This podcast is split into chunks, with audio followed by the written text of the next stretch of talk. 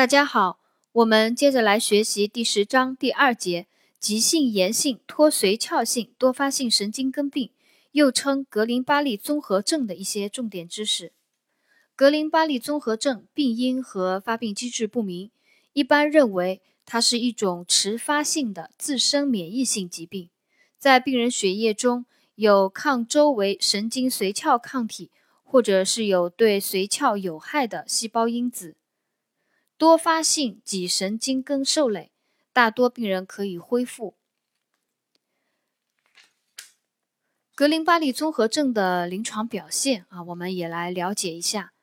多数病人发病前一到四周有上呼吸道和消化道感染症状，首发症状常为四肢对称性肌无力。啊，格林巴利综合症首发症状常为四肢对称性肌无力。呈对称性迟缓性瘫痪，肢肢体从远端向近端发展啊，瘫痪迟缓性瘫痪，从肢体的远端向近端发展，伴有肢体远端感觉异常，或者是手套、袜套一样的感觉。脑神经损害以双侧面瘫在成年病人中多见，而眼髓麻痹在儿童中多见。部分病人可有自主神经功能障碍，表现皮肤潮红、出汗、心律失常、尿便储留等。严重的病例可累及肋间及膈肌，而致呼吸麻痹。格林巴利综合症大多数病人可以完全恢复，死亡率在百分之三到百分之四，主要的死因为呼吸机麻痹、呃肺部感染以及心力衰竭。格林巴利综合症，它有一个重要的特点啊，就是辅助检查里面的一个知识点。典型的脑脊液改变为细胞数正常，而蛋白质明显增高，称蛋白细胞分离现象。就是格林巴利综合症它的一个重要的特点，它的脑脊液呃是细胞数正常，而蛋白质明显增高，称蛋白细胞分离现象。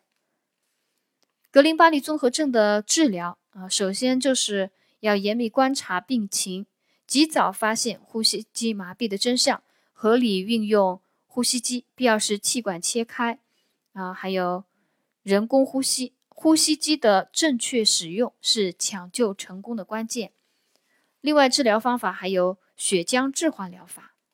还有药物治疗。药物治疗选用大剂量的免疫球蛋白治疗。用于治疗急性病例啊，大剂量的免疫球蛋白治疗急性病例，免疫抑制剂，比如环磷酰胺对部分病例有效，还有 B 族维生素、辅酶 A、ATP、加兰他敏、地巴唑等药物用于辅助治疗。糖皮质激素的治疗，呃，主要是运运用于慢性病例啊，慢性病例运用糖皮质激素。